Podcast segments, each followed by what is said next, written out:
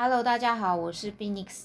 我今天要朗读的神书是《崇教真光》二零二一年六月份的《崇教真光志》，翻译自 Skunushi Sama 的寸教。抬头是青年们要伸展，青年们要伸展。虽说青年还不具备有壮年人或是成年人的知识与经验，但是人原本就是神之子。毕竟青年有强烈的伸展的力量、追求的力量。重要的是，我们要将青年想要生长的热情引至正法的善之路。青年们拥有实践力、带头前进之 C 的作用，这股力量是一点也不容许忽视的。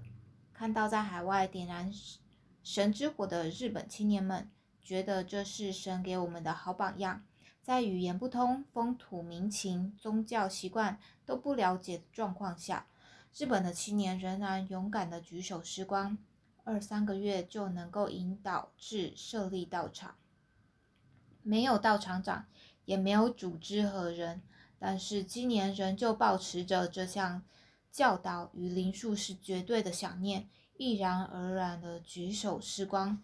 当想要生长的力量发生作用时，就会产生勇敢的活动的实践力。必须要将这股青年的力量充分活用于神的玉经轮的考量。